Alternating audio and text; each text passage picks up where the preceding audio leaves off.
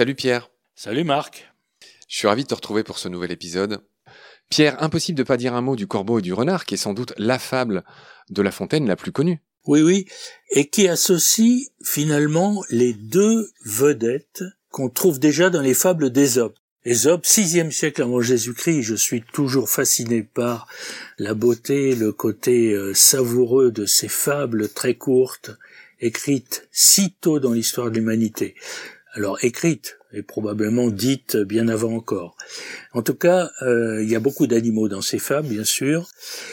Le renard, on l'a déjà dit, est la vedette parmi les mammifères. Et après le renard viennent le lion, le chien, le loup, l'âne, le cheval, pour les plus fréquents. On peut regarder cela chez les oiseaux, et il y a un parallèle assez étrange. Alors, avec des chiffres inférieurs, mais tout de même, l'oiseau qui vient le plus souvent, c'est le corbeau. Donc corbeau, renard, l'un en face de l'autre.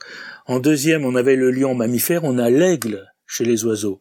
C'est étrange, c'est justement les deux animaux prédateurs, l'un pour les royaumes, l'autre pour les empires, voilà. Après, on voit l'hirondelle, le chouca, le coq, la corneille, donc des animaux très très proches des hommes. Ah, mais les corvidés ont le haut du pavé. Les corvidés ont le pavé comme les canidés ont le haut du pavé. On a renard, chien, loup euh, chez les mammifères et on a corbeau, chouca, euh, corneille chez les oiseaux. C'est un parallèle les, canidés étant également des animaux très intelligents. Je donne les chiffres vite fait de ce petit euh, palmarès très savoureux que tu as fait dans les fables d'Ésope. Tu as recensé le nombre de fois où apparaît chaque animal. Donc le grand vainqueur chez les mammifères, c'est le renard, 42. Ensuite le lion, 37. Chien, 29. Loup, 28. Âne, 25. Et après, il y a un gros trou. Cheval, 8. C'est-à-dire que l'âne est aussi une grosse star. Et chez les oiseaux, le corbeau apparaît dans 10 fables. Aigle 8, hirondelle 7, chouca 7, coq 6, corneille 5. Voilà pour euh, son côté star des fables, le, corbeau. Euh, là, pour le coup, chez La Fontaine, c'est lui qui perd, hein. c'est lui qui ouvre le bec pour chanter. Le, renard est quand même difficile à égaler. Hein.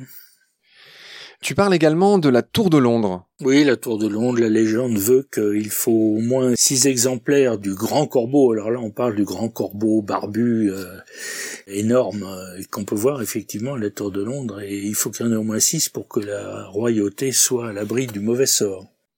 Ah oui, c'est drôle. Et donc, il existe un maître des corbeaux qui s'appelle Raven Master, qui veille sur ces corbeaux et qui leur coupe quelques plumes des ailes pour qu'ils ne puissent pas s'envoler trop loin et les garder pour qu'ils continuent à porter chance. À la couronne.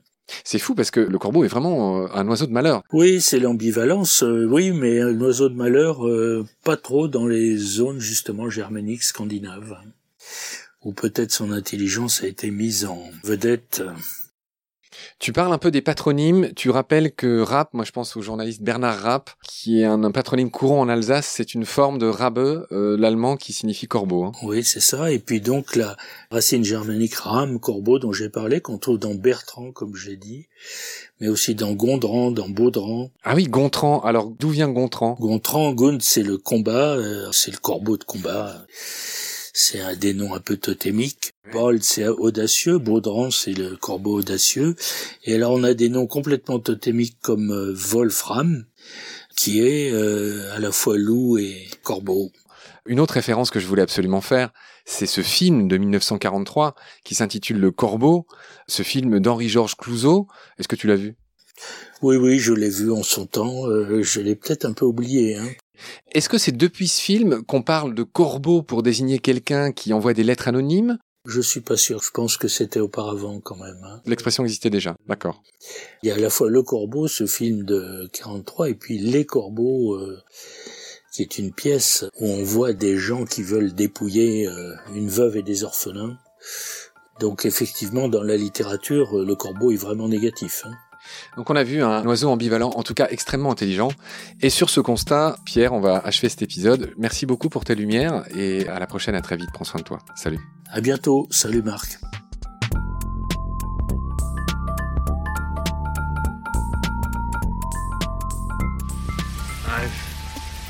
seen things you people wouldn't believe.